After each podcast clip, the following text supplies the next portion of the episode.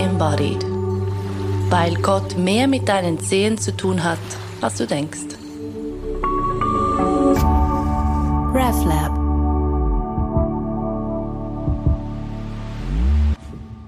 Sie würde am liebsten alles sagen, was es überhaupt zu sagen gibt, sprudelt vor Ideen und Freude. Elisabeth Studer, 77, pensionierte Pfarrerin aus Affolten am Albis. Sie war es, die mich vor diversen Jahren getauft hatte. Und immer wieder mal tauchte sie in meinem Kopf auf in den letzten Jahren als Frau, die so verbunden mit der Natur lebt, als Frau, durch die hindurch das Leben ziemlich ungefiltert durchfließt. Sie liebt Gedichte und möchte uns ganz unbedingt dieses Gedicht von Gottfried Keller mitgeben. Eins von meinen Liebsten ist das, die kleine Passion. Der sonnige Duft, Septemberluft, sie wehten ein Mücklein mir aufs Buch, das suchte sich die Ruhe gruft und fern vom Wald sein Leichentuch. Vier Flügelein von Seidenfein trug's auf dem Rücken zart, drin man im Regenbogenschein spielendes Licht gewahrt. Hellgrün das schlanke Leibchen war, hellgrün der Füßchen dreifach bar, und auf dem Köpfchen wundersam saß ein Federbüschchen stramm. Die Äugelein wie ein goldenes Herz, die Äuglein wie ein goldenes Erz, glänzten mir in das tiefste Herz. Dies zierliche und manierliche Wesen hat sich zu Gruft und Leichentuch das glänzende Papier erlesen, darin ich las, ein dichterliches Buch. So ließ den Band ich aufgeschlagen und sah erstaunt dem Sterben zu, wie langsam, langsam ohne Klagen das Tierlein kam zu seiner Ruh. Drei Tage ging es müd und matt, umher auf dem Papiere.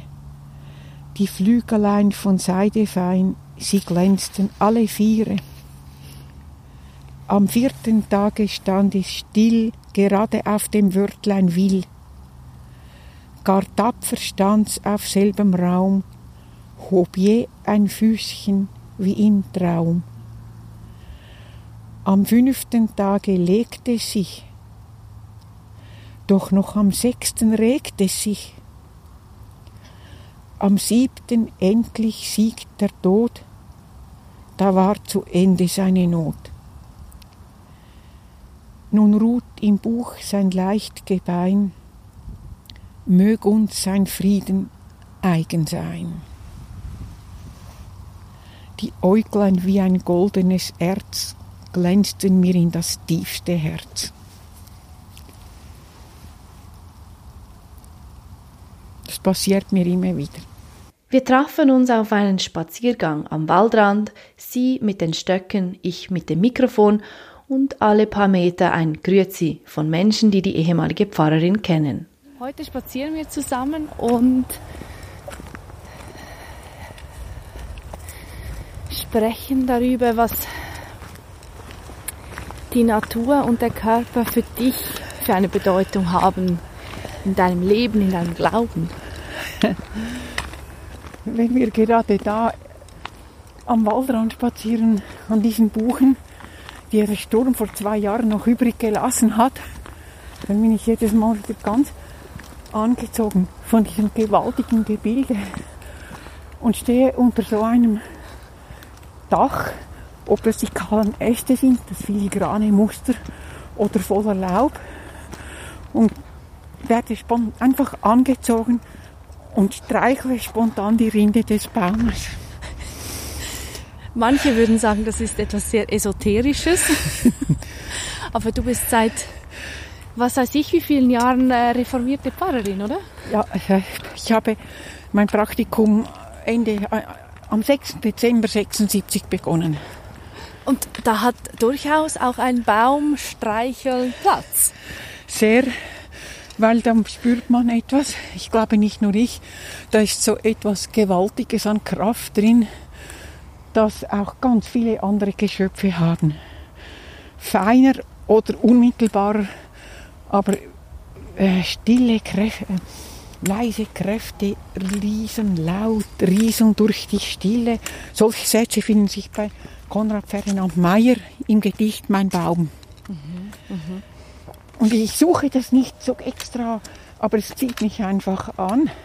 Und bei einer Blume bleibe ich stehen, ob einem Gänseblümchen oder einer Feuerlire und Alpenblumen und schaue und schaue und spüre, es schaut mich an. Dann kommt mir das Angesicht Gottes, dieses Wort in den Sinn. Es hatte einmal ein großer Theologe, würde ich wörtlich auch so sagen, oder ist vielleicht nicht Theologe, Jörg Wichmann gesagt, das ist das Angesicht Gottes. Es muss doch das jemand, alles das muss doch jemand gewollt haben. Und das finde ich ganz natürlich. Den Teufel kommt ab. Ja, ist ganz natürlich. Ich liebe sie dann schon. Ich kann auch Blumen streicheln oder küssen. Das hat sogar Dostoevsky geschrieben. Küsse die Erde und liebe sie. Und Buber sagt, wir sollen nicht den Dingen entsagen, sondern sie zu Gott hin lieben. War das denn schon immer so? Ja. Es ist noch noch stärker geworden. Was denkst du, wo, woher kommt das? Also, ich habe, bin aufgewachsen von Geburt auf im Grünen. Zuerst in Prättigau auf einer großen Wiese neben Schiers und dann später auf einem großen Garten und rings um Wiesen, Bäume, Kühe und Bauern mhm. und Blumen und ich bin immer mit Sträuchen heimgekommen. Und meine Eltern, die sind natürlich ganz tief verantwortlich für das, wir so ein großes Glück hatten, die Natur so intensiv zu erleben und auf so viel Küste nach der Doppel bis Bergtouren, Flussfahrten und auch das kleine, feine, beschauliche. Komm mal, da sitzen wir mal ab. Ganz still ist immer da. Vielleicht sehen wir ein Tier, Ja. sagte mein Vater. Ich denke, man bekommt es mit auf den Weg und vielleicht ist es auch schon in einem drin. Haben denn manche Menschen mehr davon als andere?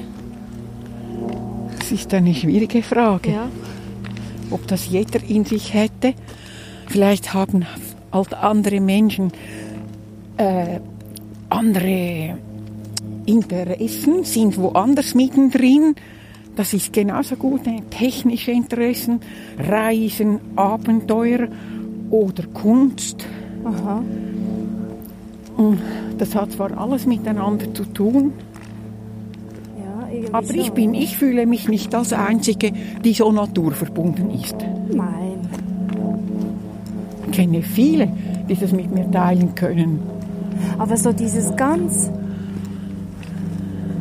so, was du gesagt hast, das Ergriffensein von einer Blume, von Ja. einem Baum, Ja. das braucht ja auch etwas von, ähm, wie soll ich sagen, da musst du so ganz genau hinhören, Ja, hinschauen. Es braucht schon und auch ja, wie eine, ja, sowas wie eine Weite in dir aufgehen lassen, um ja, sie überhaupt wahrzunehmen, ja, oder? ja das, das hier hat sich jetzt im Alter sehr verstärkt hinliegen und einfach unter den goldenen Kronen der Bäume oder wenn die grün, wenn sie grüne lädt, wie man Zürichdeutsch sagt, dann bin ich einfach hingerissen und muss fast hinliegen und schauen und dann geschieht es. Ich suche schon ein wenig, weil ich es liebe, aber eigentlich das Wesentliche überkommt mich. Ist das dann das, was man in Theologensprache Gnade nennt? Das ist ein wunderbares Wort. Die Gnade in einem ganz erweiterten Sinne hat mit Liebe und ist auch Barmherzigkeit zu tun. Das haben wir gerade an einem Wochenende mit Fulbert Schifensky davon gesprochen. Die Gnade, es ist alles geschenkt. Ich merke, was ich denke und spreche, ist alles, alles von je, ob ich das der Kelder Kamera gesagt hat, Martin Buber, einer meiner liebsten Weggenossen, Dietrich Bonhoeffer und Frauendichterinnen, Dorothee Sölle, eine Schwester. Das ist, ich, ich, ich zehre von all denen und von den Lehrern von klein auf. Was hast du, das du nicht empfangen hast, sagt Paulus.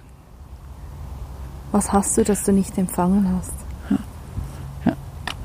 Ja, nichts. Ja.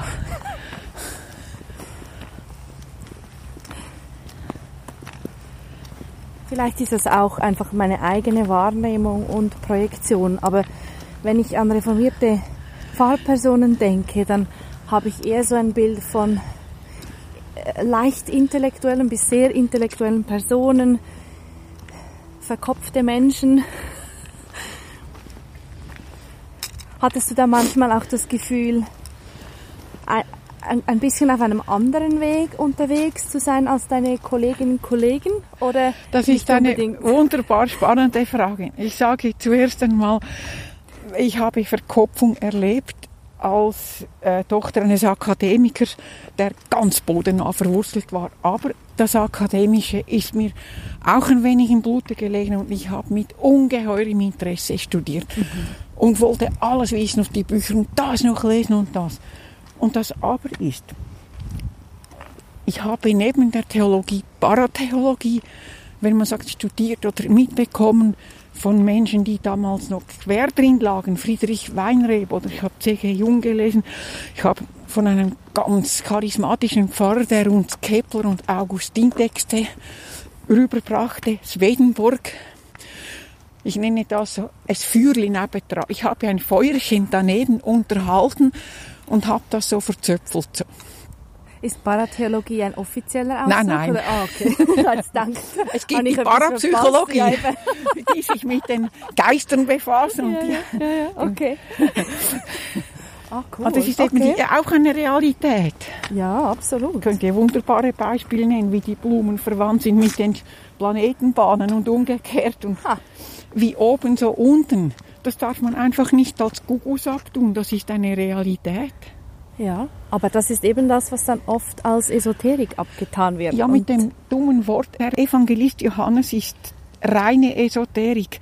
Frau, ich gebe dir ein Wasser, da musst du nicht an den Brunnen gehen und schöpfen. Ich gebe dir das Wasser, das in dir zum ewigen Leben sprudelt. Das ist innen.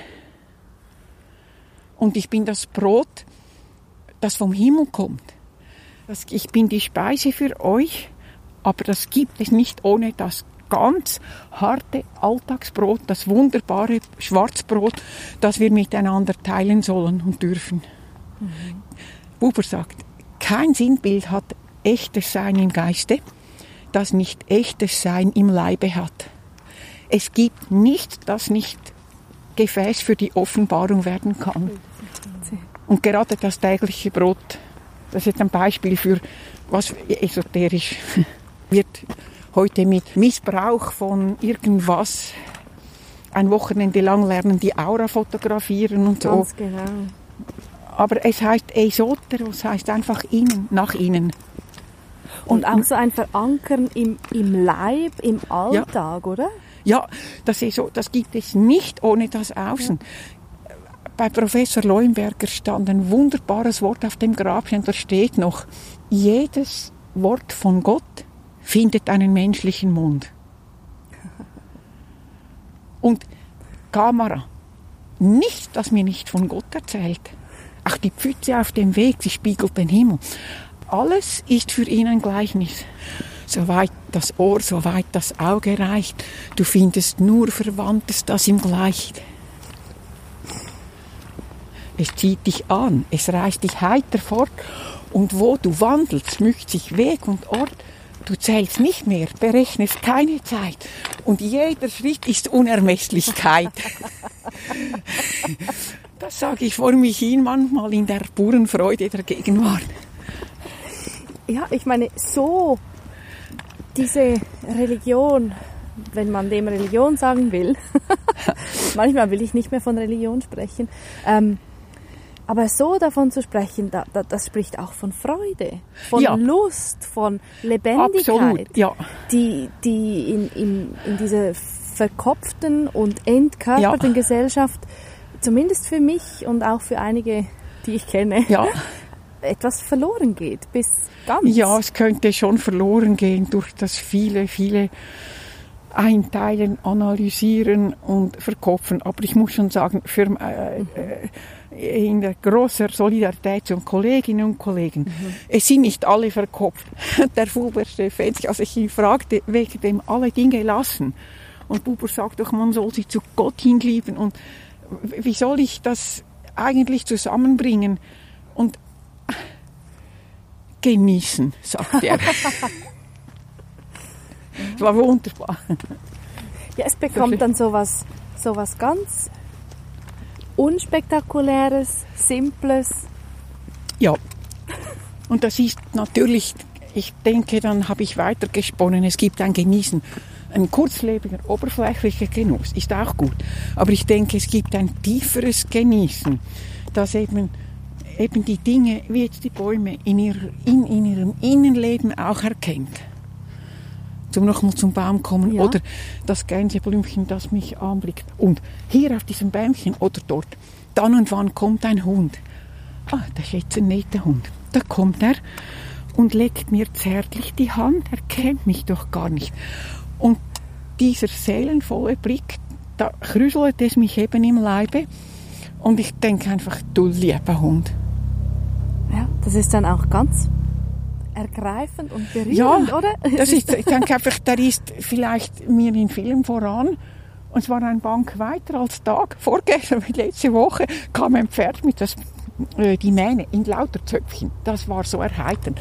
Ein, ein Reiter obendrauf, so ein Falber. Und dann habe ich so geschaut. Ja, das ist einfach so entzückt geschaut. Dann kam das Ross näher zu mir. Ich habe spontan gestreichelt wie den Baum und meine Wange an seine Wange gelegt. Und ich, man spürte, wie er oder sie das gern hat. Ja. Das ist mehr als Tierliebhaberei. Alles Wesen hat seinen Atem. Alles ist lebendig. Alles ist lebendig. Ja. Auch der Baum. Ah, ja, all, ja. Ja. Und et- jetzt noch etwas wegen der Freude. Ich möchte es nicht vergessen. Die Gegenwartsfreude. Das andere kommt dann schon noch. Es gibt diese Wahrnehmung auch in tiefem Leid und in schlimmen Dingen und so. Aber jetzt noch einmal zur Freude und zu genießen. Ich war am 11.11., 11 Uhr 11, wieder einmal auf dem Dorfplatz. Jetzt gehe ich wieder mal gucken, Musik hören. Diese Kakophonie, dieser Lärm. Und ich wurde fast nur Johann Sebastian Bach und bin, ich bin Musik verrückt. Ich liebe Bach und Mozart. Jetzt gehe ich mal etwas ganz anderes hören. Und die haben da getrommelt und Lärm gemacht. Und die riesen Trommel, die man so schlägt mit rechts und links gegen diese. Und ich habe da ganz äh, fasziniert mehr geschaut fast als gehört, musste mir eher die Ohren zuhalten. Da sehe ich einen sechsjährigen Bub, das einzige Kind. Und das hat einen Gehörschutz an und wie alle anderen das Gesicht zugemalt. Und aus diesem Gesicht strahlt er so glücklich, so selbstvergessen. Und immer wenn die Großen machen, macht er mit seinem kleinen Trommel so da, so da. Und er strahlt so glückselig. Jetzt einfach das Gegenwart, das reine Gegenwartsglück. Mir kamen fast die Tränen und ich bin dabei. Ich gehöre dazu. Ja. Und ich bin heim. Es, es geht mir noch jetzt nach. Ja. Und etwas wehmütig. Ich möchte wieder einmal, ich möchte auch so gegenwärtig sein können. Manchmal. Aber bin ich vielleicht manchmal zerfressen von Sorge um das, was kommt und hange zu viel am anderen, Alten. Jetzt, an diesem, jeder Schritt ist Unermesslichkeit. Und das ist aber nur tatsächlich erfahrbar über den Körper. Ja, also, Ohne den Körper ja, bleibt es ein Frage. leeres Konzept.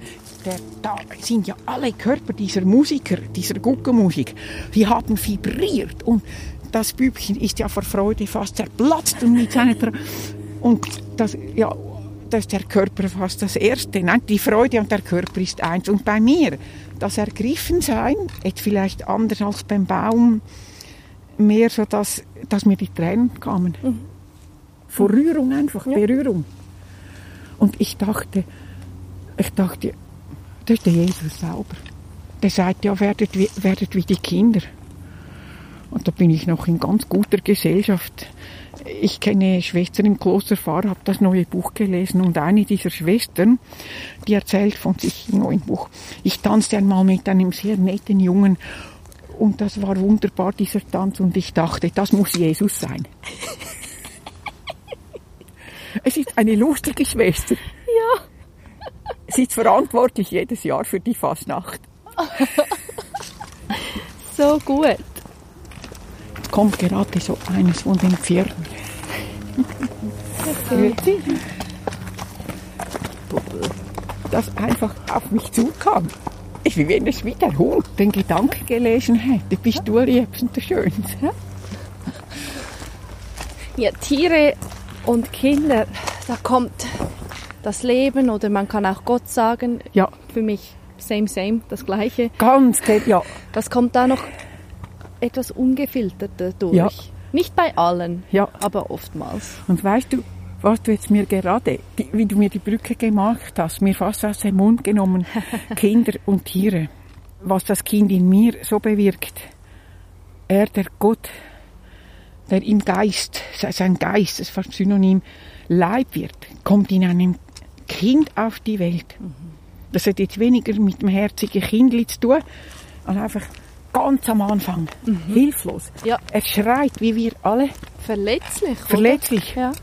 Er ist zuerst einmal und seine Familie äh, sind Flüchtlinge. Mit nichts unterwegs. Ja. Aber es kommt noch anders. Er darf wieder zurück und der Engel ist immer dabei. Josef hört mit einer sehr weiblichen Seele auf den Engel.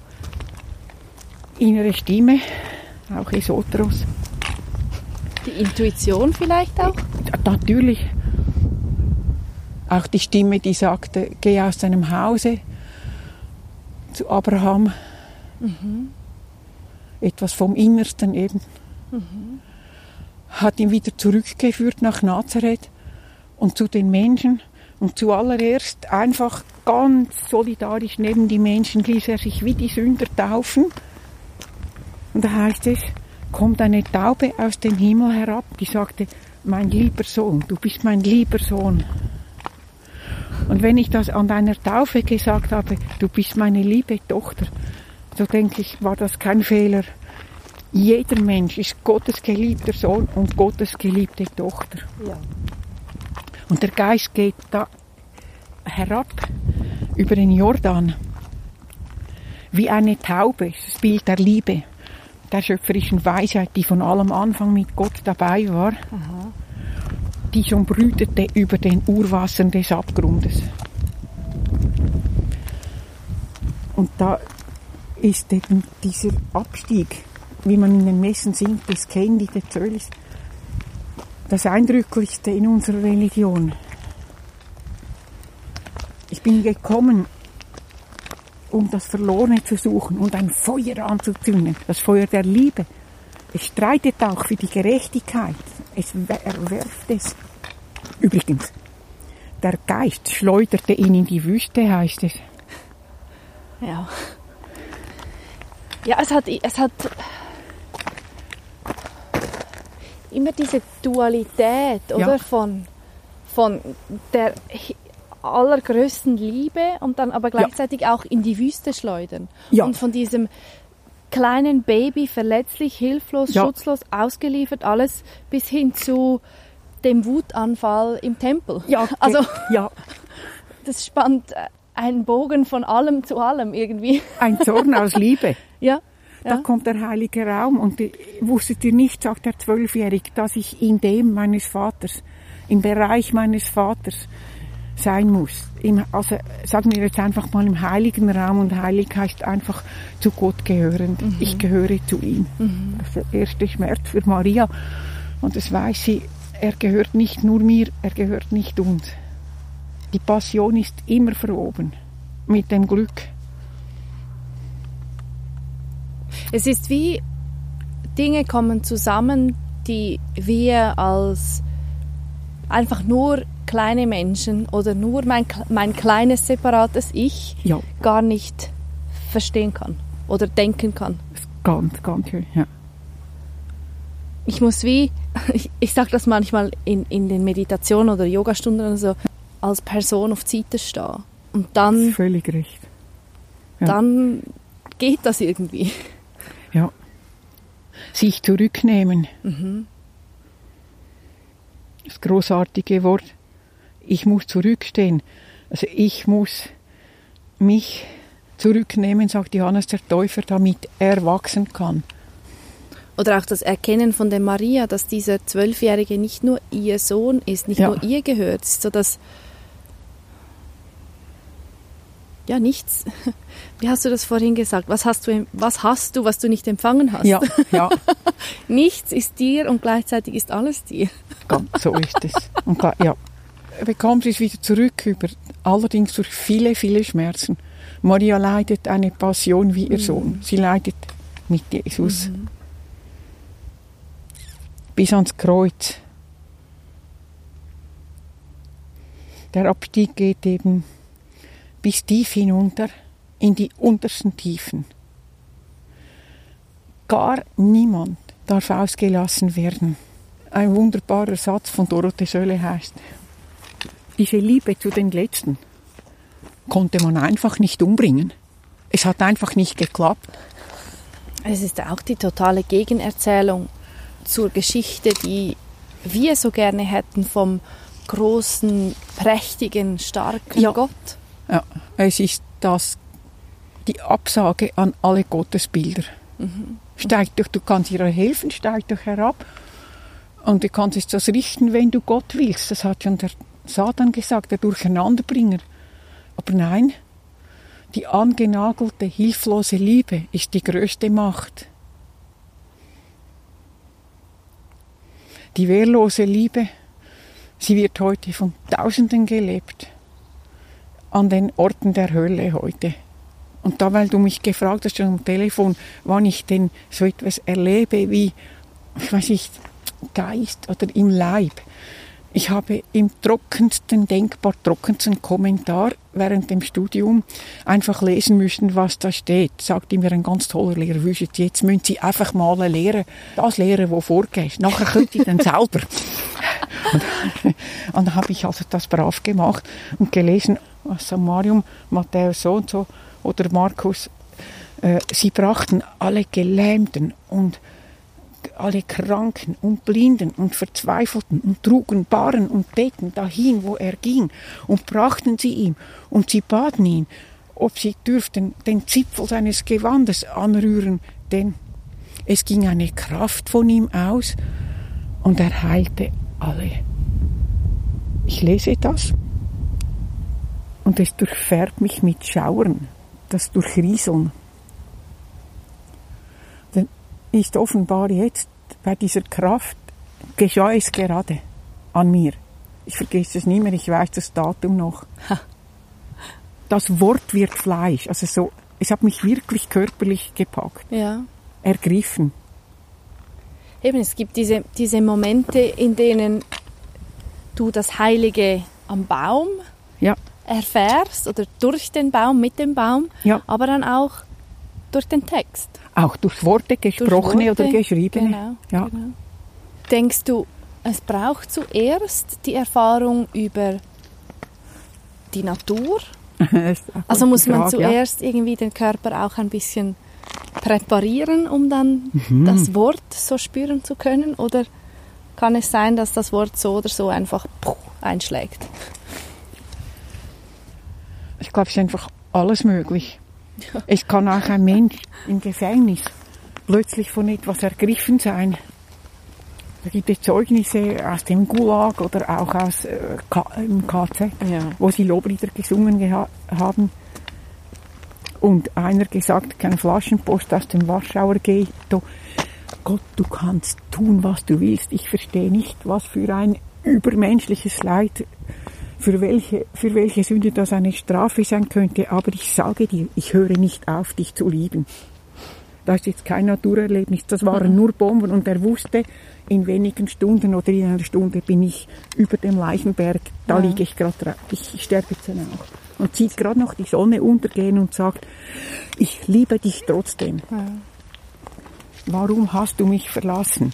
Das teilt er mit Tausenden heute. Er wird noch und noch gekreuzigt. Warum hast du mich verlassen? Und da würde ich weiterschreiben, hat er nicht noch gesagt oder sagen, aber ich verlasse dich nicht. Ja, dieses trotzdem. Oder? Er würde ja nicht zu ihm rufen, Ja. wenn er ihn aufgegeben hätte. Ja. Das, das ist die Hilfe. Das ist die Hilfe heute für Menschen, die nicht mehr weitersehen oder? Ich sagte dieses Wort am Grab eines Kindes, eines siebenjährigen Kindes, das seine Eltern, war in einem Bauerndorf da, ich unterrichtete, als Nachzüglerkind hatten, zum Trost für den etwas älteren Bruder, der achtjährig gestorben ist, als ich seine Lehrerin war an Leukämie. Und dieser siebenjährige Lorenz ist gestorben durch ein Auto. Da gab es nichts mehr zu sagen. Als mit der Mutter weinen in der Stube, dem Sofa am Kachelofen und nachher am Grab einfach sagte ich diesen Satz. Ich kann nur mit Jesus diesen Satz sagen, aber in diesem Satz ist er bei uns. Und die Hoffnung, dass das nicht das Letzte ist, die ist stärker. Diese Frage führt weiter. Ja, es gilt ja dann auch, so wie das in der Ostererzählung auch der Fall ist oder Karfreitag-Erzählung, Ja. es gilt zuerst einfach mal diesen Leib oder diesen Menschen zu betrauern und nicht schon bei Ostern zu sein, oder? Ganz genau. Weil das wussten die ja damals auch gar nicht, Nein, dass nein. das kommt. Das wäre jetzt zu früh. Also ich hätte es nicht sagen können, ja, wisst ihr, der Lorenz ist jetzt bei den Engeli. Oder als Erika beim Erich fragte, wo ist jetzt der Erich? Es ist einfach, die Frage blieb in der Luft und war doch aufgehoben. Ich hätte nicht sagen können. Mir Einfach nicht sagen können. Nein. Ja, dieses Aushalten. Das ist das Aushalten der nicht eine Antwort geben können oder man kann dann die, die Antwort nur sein, leben. Ja, Das- auch wie, ja, wieder, man muss, oder zumindest für mich ist das so, auch alles wieder extrem körperlich, das Aushalten, das durch den Schmerz und alles hindurchgehen. Und wenn wir das, wenn wir das auslassen wollen, dann, das macht alles irgendwie nur noch schlimmer. Ja, weil du vor Ostern erwähnt hast, mein liebster Schatz ist brannte nicht unser Herz, als er auf dem Wege mit uns redete. Und das merken sie aber erst. Er hat ihm die Schrift gedeutet, warum alles so kommen musste. Das ist der schwierige, schwierige Wort, musste nicht alles so kommen. Man dürfte auch einmal sagen, nein, das musste nicht sein. Und er hat es ihnen so gedeutet, dass ihnen das Herz warm wurde. Aber sie haben ihn nicht erkannt. Die Augen waren, wie es heißt, gehalten. Und als sie dann in ein Haus gehen, oh, bleib doch bei uns, verlass uns nicht. Es will Abend werden. Kommt er mit? Und als er am Tisch das Brot bricht und dem Vater Danke sagt, durchfährt es sie wie ein Feuer. Da fuhr ihm ein Stich ins Herz. Er ist es. Unvorstellbar dieses, diese Freude. In diesem Augenblick ist er verschwunden. Ja. Und für mich spricht genau das auch davon, wenn wir etwas behalten wollen, festhalten wollen. Zack, ist es wieder weg. Das ist auch ein etwas Tröstliches, wenn man jemanden halt nach Jahren noch auch so vermisst, dass er nicht mehr da auf dem Bänkchen kann sitzen mit einem. Aber inwendig, das brennende Herz ist ein lebenslanger Weg und es ist eben nicht machbar. Aber ein schönes Bild zeigt einen halb abgelegenen Tisch und umgeworfene Stühle mit dem Titel Emmaus. Die zwei Jünger, die nach Emmaus gewandt Ja. sind. Sie sind was gehst, was hast zurück nach Jerusalem, um zu, weiter zu erzählen. Mit dem Feuer, wie auch Maria.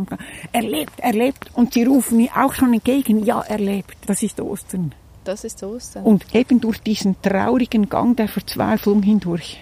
Und ich glaube, das ist das, was äh, Kardinal so un unermüdlich sagt. Er ist verrückt vor Liebe nach uns. Er möchte gar nichts anderes, als dass wir tun, was er tut. Das Brot brechen und einander teilen. Das Leben. Verteilt euer Leben so wie ich. Es hat nichts zu tun mit scholastisch-philosophischen Begriff, was ist Leib. Ja, ja. Was heißt denn das jetzt ganz konkret für dich in deinem Leben? Weil es bleibt ja, ja nicht einfach nein. eine Geschichte von damals. Das ist ja der ganze äh, Witz ist, nein, daran. Ja, da, also das ist also so wunderbar alltäglich. So alltäglich. Das Brotbrechen. Man kann Danke sagen. Ich vergesse es echt viel und mampfe es einfach ab im Hunger. Dann denke ich, nein, es ist wirklich, jedes Brot ist Brot von Gott und ist Brot für alle. Wie kannst du es verteilen? Und dann ist die Frage immer neu, die du mir stellst. Wie verteile ich jetzt die Gaben, die ich bekommen habe, so dass andere etwas davon haben und leben können?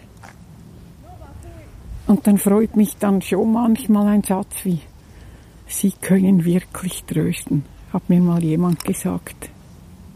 Oder an mich jetzt eine Freude gehabt, dass du gekommen bist. Und ich hatte eigentlich ein bisschen das Gefühl, ich gehe jetzt einfach, weil ich jetzt gerade noch Zeit habe. Aha. Also so halb, also eine geglückte Halbheit wie ich, und sie hat so Freude gehabt. Du, Aha. Es ist manchmal ganz einfach, aber es muss gleich immer neu, gleich, doch immer neu buchstabiert werden. Aha, aha. Wie ich jetzt etwas zu den beitragen kann für die vielen Menschen, die auf Erden heute millionenweise anstehen und keine Vergangenheit und keine Zukunft haben, kein Brot und kein Obdach. Also Simonetta Sumaruga hat es auf den Punkt gebracht in ihrer Neujahrsansprache. Nicht wahr? Wir wissen es alle. Es geht uns wirklich gut, wenn es den anderen auch gut geht. Aha. Das ist Mani Matters tolles Gedicht. Ja. Mhm, mh. Und, und, jetzt, und da, ja. da, da komme ich dran. Und weil es trotzdem. mir wahnsinnig gut geht und ich doch noch Angst habe, wenn ich mal aus dem Haus muss. Und andere haben nicht einmal ein Zelt. Ja, aber da kommt mein und trotzdem. Und das, ja. Das trotzdem, man, wir können nicht, wie, wie soll ich sagen, den, dein Wille geschehe ja. ernst nehmen heißt für mich nicht den Blick einfach auf die anderen richten und schauen, dass, dass, ich, dass ich alles in den Dienst von den anderen stelle, ja. sondern zunächst einmal diesem Zuhause, meinem eigenen ja. Leib, mir selber einfach alles gebe, was geht. Weißt du, wie ich meine? Und da kommt genau. dann oft die Kritik von Egoismus, Egozentrik und so weiter, aber ich kann ja nicht mich voll in den Dienst von jemand anderem stellen oder voll für jemand anderen da sein, wenn ich nicht zuerst voll für mich da bin. Es geht Hand in Hand. Ich würde, mhm. ich komme auch wieder auf Dorothee Sölle, mhm. nicht zuerst das eine, dann das andere, sondern man kann sich selber auch finden durch die Zuwendung durch einen anderen Menschen. Mhm. Es geht Hand in Hand, ist verschmolzen und ich bin manchmal am glücklichsten, wenn ich jemandem eine Freude habe machen können, ja. wie vorhin erzählt. Ja. Aber natürlich, um auf das Genießen zurückzukommen. Ja, genau. Wenn ich ganz dankbar bin, dann ist das wunderbar.